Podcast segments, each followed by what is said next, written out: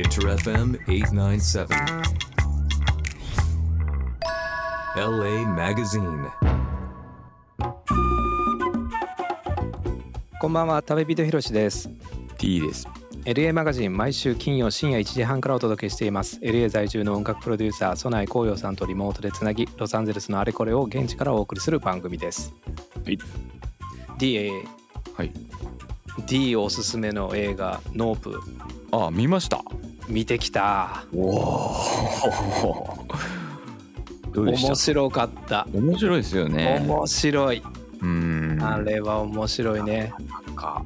うん、で D がさ教えてくれた時ってさこう、はいネタバレになるからって言ってさこう、うんね難しいかなみたいな話し方になってたけどその意味がよく分かった、まず。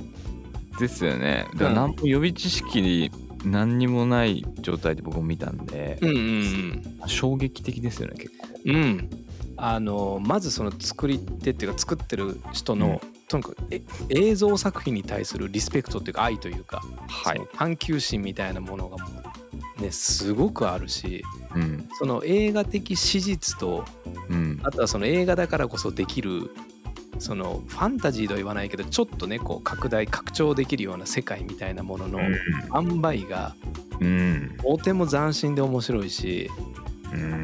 でなんか時間軸映画の中である起点からね一応そのある起点までを描いてる。で中には途中でね回想シーンとかも出てくるけど、基本的には一,、一方方向に流れてるんやけど、はい。やってることは過去と現在と未来とみたいななんかこうニュアンスがすごくこう出てくるから、なんかこう作り手にものすごくなんか訴えかける映画でもありましたね。なんかうん、そうだね。なんかあのあとあのあれよくなかったですか？最初にやっぱあの馬に乗った黒人のうんうんうん。俳優さん出てきて、うんうんうん。えーでそれの、えー、と黒人の人はまあ無名で何もこう、世の中にこう知られてもないという。うんうんうんそれの、まあ、子孫である兄弟が、まあうんうん。その人たちは何してるかっていうとこう馬の調教師じゃないですか。うんうんうん。でこれもまたなんか世の中にこう名前が出るような職業でもないしこうんうん。う光の当たらない人たちうん。がここで一発あのいあのなんだあのよくわかんない UFO みたいなやつを取って、歴史にこう名を刻んでやろうという。うんうんうん。うんうんあのガッツとかもすごくなんかこう響くものがありましたね。人によって全然違う印象あとは違う考察とかいろんなものが生まれる本当にいい映画なんじゃないかなっていうのはね見て思った。とにかく面白かった。個人的にめそうっちゃすよね。くちゃ面白かった。そうっすよね。うん。痛快でしたね。あれはそう。あ気持ちよかったね。うん。そう。まあ D が紹介してたからもしかしたらこうよさんも見たかもしれないのでちょっとこうよさん呼んでみたいと思います。エリにいるこうよさん。日本の皆さん、こんばんは。空井紅葉です。ノープまだ見てないんです、実は。ほら。うーん見てないんです。うん。なのでね、今の話を聞いてて、ますます見てき見たくなったので、ちょっともううん。見ます。うーん。ぜひぜひ。度肝を抜かれると思います多分。わあ。であとし普段さ普段ハリウッド映画だったりとかうん、うんうん。そういうのに関わってるじゃないですか小うん夜さん。うんうんうん。そういう小夜さん見てねどう思ったかっていうのをちょっとね、聞いてみたいです。なるほど。うん。確かに。映画業産業のうんうんうんもう結構うんクリティカルにうんうんうんなんかまあ批批評性を持っうん。たなんじゃないかなとも思うし、その見る見られる側みたいな、うんうんうんうんうん。もう中の人が見てどう思うんだろう。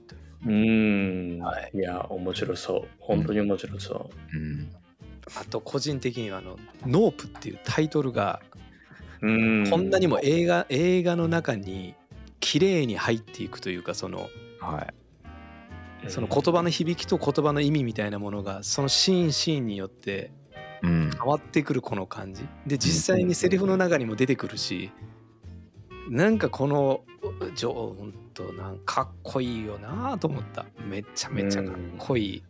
かっこいい。うん本当におすすめな映画なので。あとは本当 D が言った通りだね。近いところでやってる人間がどう感じたかっていうのは本当に聞いてみたい。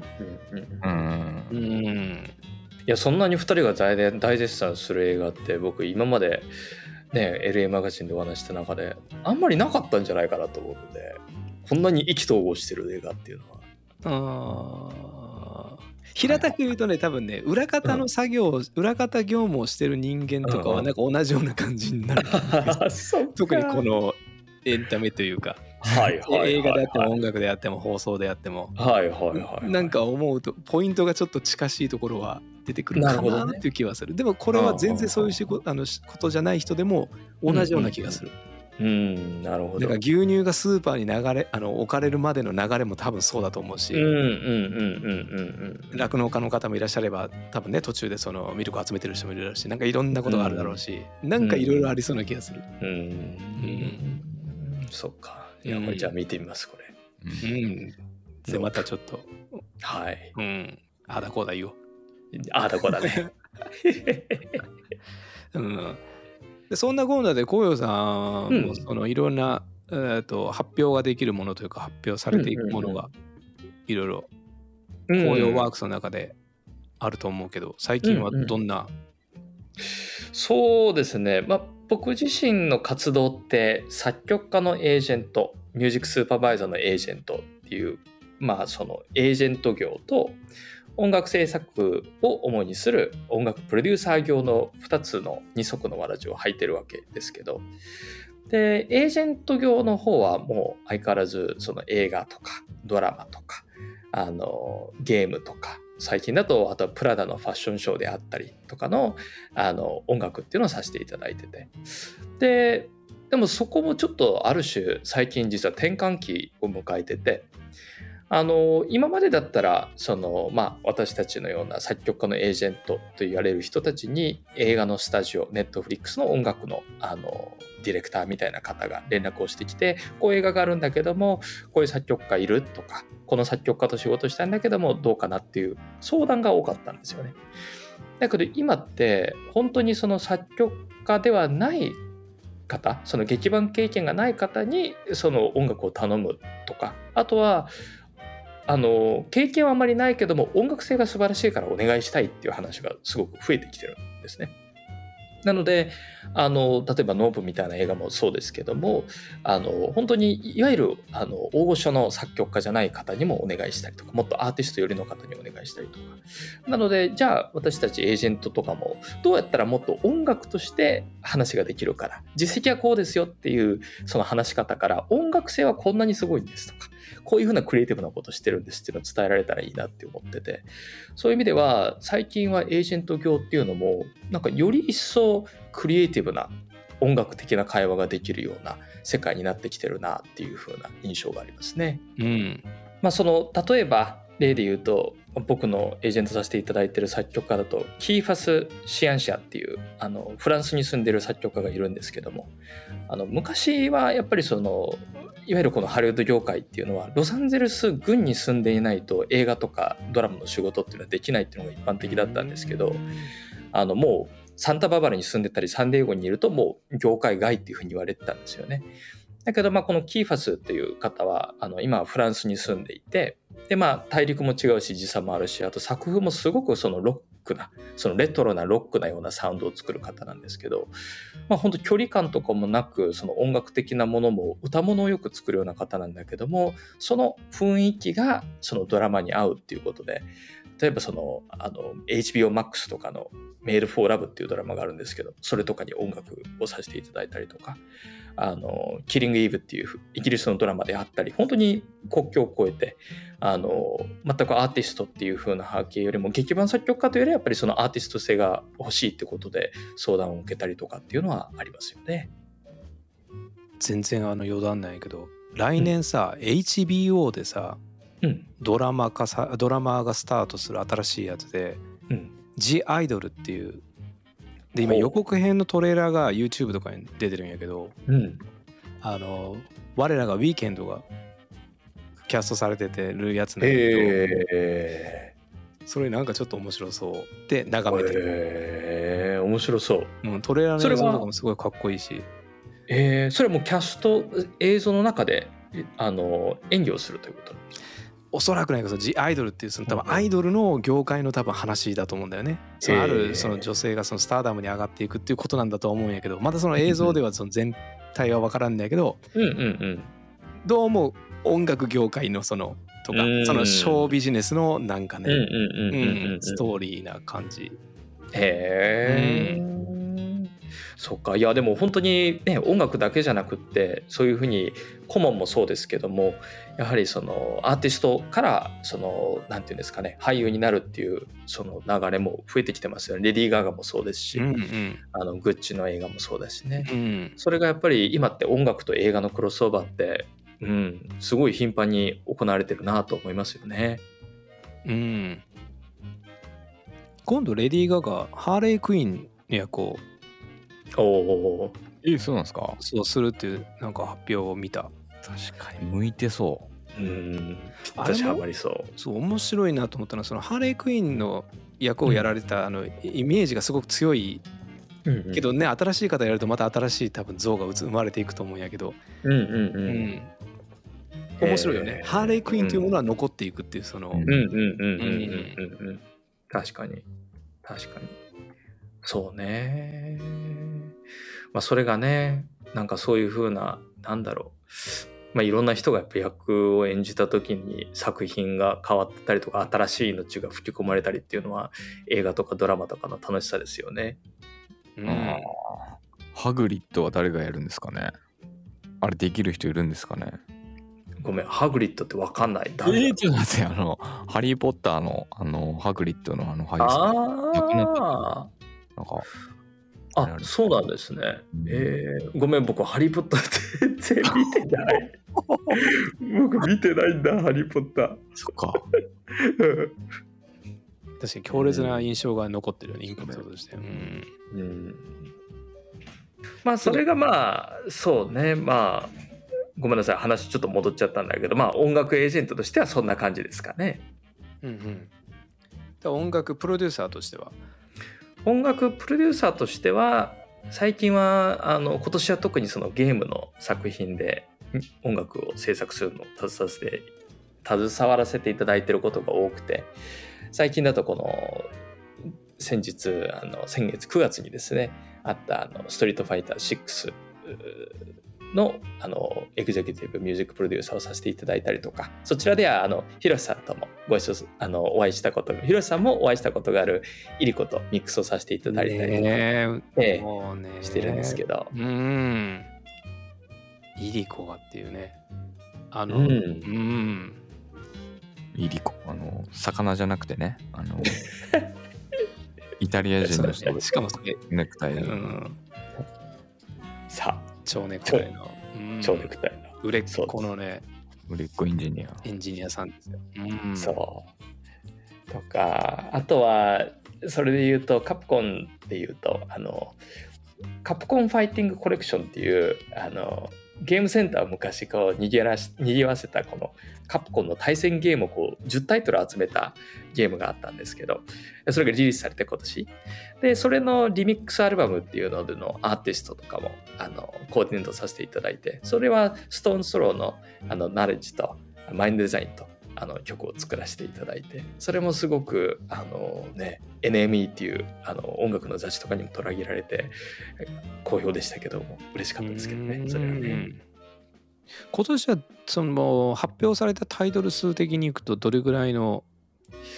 そうですね。えっと多分発表されたタイトルで言うとついこの間発表されたあのあのプラチナムゲームスっていう会社が作っているビオネッタ3であったりとかあとはあのこれは言っていいのかな？ひろしさんとご一緒させていただいて一緒にこう取り組ませていただいたあのあのバイトダンスのうん「放置少女」というゲームのうんうんあの5周年記念ソングであったりとかですね、あのおそらく大体今年だとうー6作品ぐらいですかね。あのお手伝いさせていただいておりますね。うん、うん、6作品とか2ヶ月に一遍のペースででね。えだ相当クイックなクイックというかなんていうかいろんなものがかぶりながらいくよね。こういうさんのスタイルを見てると。うん。そうですね。うん。まあ実際制作してる期間はもっともっと長いですので、うんうん。あのもう3年ぐらい前からやってるものもあれば今年から始めたものもあるし、うんうん。今やっぱ進行中の作品とかもやっぱりそうですね。多分10作品ぐらいあのドラマも含めてあったりとかするのでどうしてもねこの映像作品の場合は取りかけ取り組み始めてからリリースされるまでっていうのが時間がこう長かったり短かったりいろいろなのであのねいつ出るのかなって僕も分かんないものもあったりうん。報告しながら、まあ、ファンと一緒に待ってるっていうのもたくさんありますけどうね。ん。そうだね。外的要因で延期されることとかも全然あるだろうしね。その映像の方のスケジュールがそもそも押してってるとか例えばこういうコロナの中でできなくなったとかね。いろんなこともあるだろうし。なんか風潮が違うからちょっと手直ししなきゃとか。なんかいろいろあるだろうしねそうですね。本当に何でしょうね。やっぱりドラマもそうでしたけどコロナで撮影期間がどうしてもあの取り終わらなかったものとか。うん。かといってじゃあ延期したらいいかっていうともうその頃には新しいドラマが入ってるからできないとかね、うんうん。そういうのもあったりしてリリースがどんどん伸びたものとかもありますしね。これはやっぱりちょっとコロナがねこれだけ落ち着く前はやっぱりスケジュール調整たくさんあったりとかするのでまあ、そういうのがあったわけですけど、逆に言えばねここからどんどんいい作品が世の中に出てくるのであのエンターテインメントに関わってる側としては多分 D もねひろしさんもそうだと思うんだけど今後2023年に4年とねこう向けていろいろとワクワクすることたくさんあるんじゃないかなとは思いますよね。うん。俺思えばさノープで久々映画館行ったなって今思ったわ。このコロナの始まってからは、うん、映画館は行ってなかったから。うん。どうでした？久々の映画館。映画館でね俺ねちょっと映画館に久々行ったって話がちょっとずれちゃうんやけど俺、うん。映画館のその席を取るじゃないネットとかでこう取れるからさうんうんうん事前にここの辺の席でみたいな感じで取っていくじゃない。で、うん。どうしてもやってみたかったことがそうのん。すごく幼少の頃の記憶なんやけど、うん。一番前で映画を見るっていう経験をしたことがなくてで一番前って結構こうなんていうの上を見ながら映画を見なきゃいけないから結構大変なんじゃないかみたいなことがあったりとか全体が見えないんじゃないかみたいなこととかがあってのことやったんやけど今回行ったその劇場がうん。あの一番前でも全全体は見えるみたいな書き込みがあったのよ。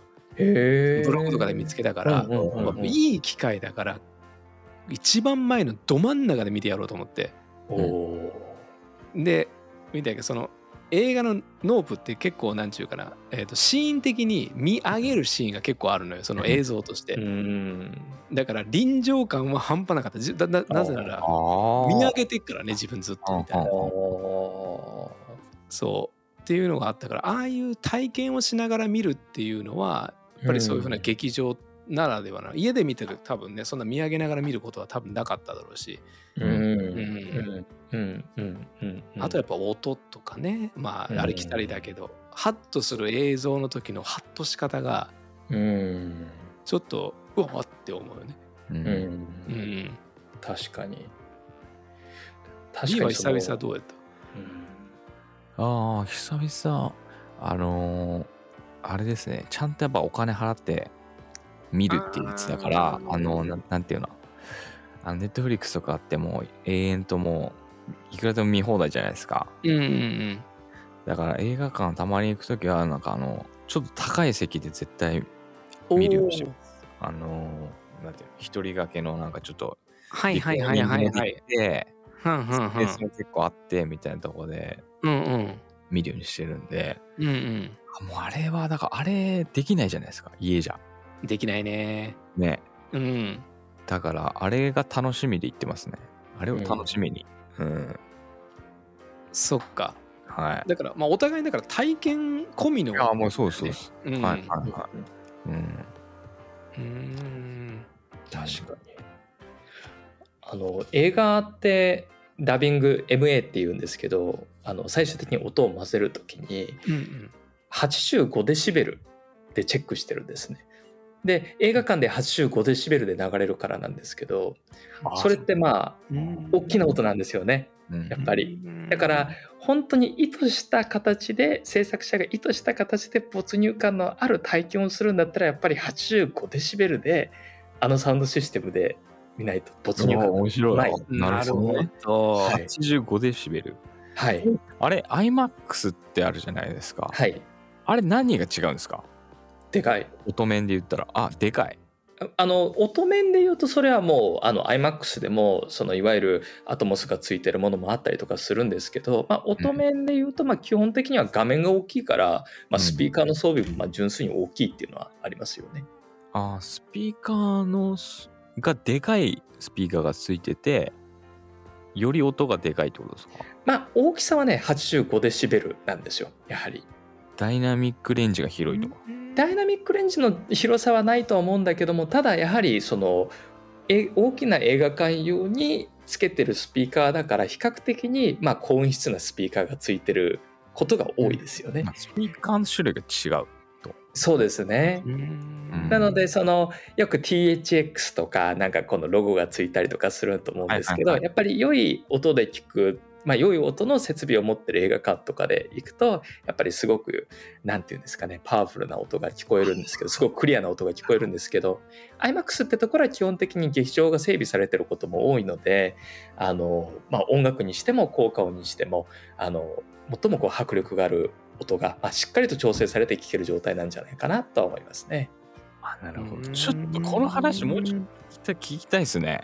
ちょっとん別会でなんか映画館とか、そうの音の話とか、う。うんコウヨさんに聞いたら面白いんじゃないかな。うん、うん、確かに。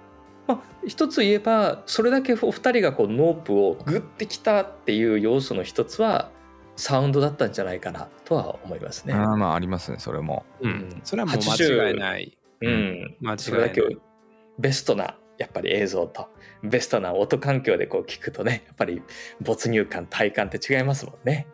うん。あと、そうだ、その席によってちょっと違うじゃないですか。右端の人と左奥の人で多分、音ってなんか、どうなんだそれ一緒に聞こえるんですかねやっぱ同じように聞こえる。あでもそれはねになっ、てるんですかね映画館って。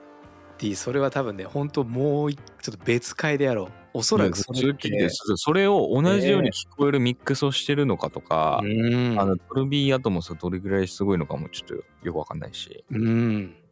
それはそうん。それはですね本当に面白い話なので特に音楽の作り方もやっぱり映画館で鳴らすためのリバーブのかけ方とかディレイのかけ方とかあるわけですね。はい、そうです。何チャン7点ななんえサラウンド何チャンネルなんですか？一般的には5.1チャンネル、うんではい。で7.1チャンネルっていうのがメジャーですけどメジャーになりつつある。そんなに日本では多くはないんですけどもただ今はもうあのデフォルトがアトモスの方に向かってきてるっていうのももちろんあります。だそれ、うん。なんで音楽とかを7.1チャンでミックスしてるってことですよね。まあ5.1チャンネルの方がどちらかっていうとメジャーなんですけあどはい。だけどまあ作曲家によってはもう最初から5.1チャンネルで作ってる方もいますね。やばいでしょ、それ。うん。はい、やばいな、マジで。はい。あじゃあちょっと、それはまあちょっと別でちょっといろいろ聞きたいですね。うん、おそらくはそのコンサート事業と一緒だと思うからそのうん。ライブをする時のあれと同じだと思うからちょっとその辺もひっくるめて空間のねはい。音のっていう回をじゃあぜひ、ぜひ。うん、やりましょう。じゃあここで一曲。はい。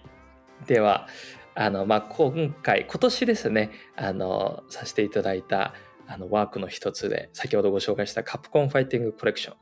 この中で、ナレッジに作曲していただいた、ストリートファイターのサンプルをして作っていただいた曲をお届けしたいと思います。ナレッジらしいかっこいい曲です。Knowledge Bath。Inter FM 897. LA Magazine.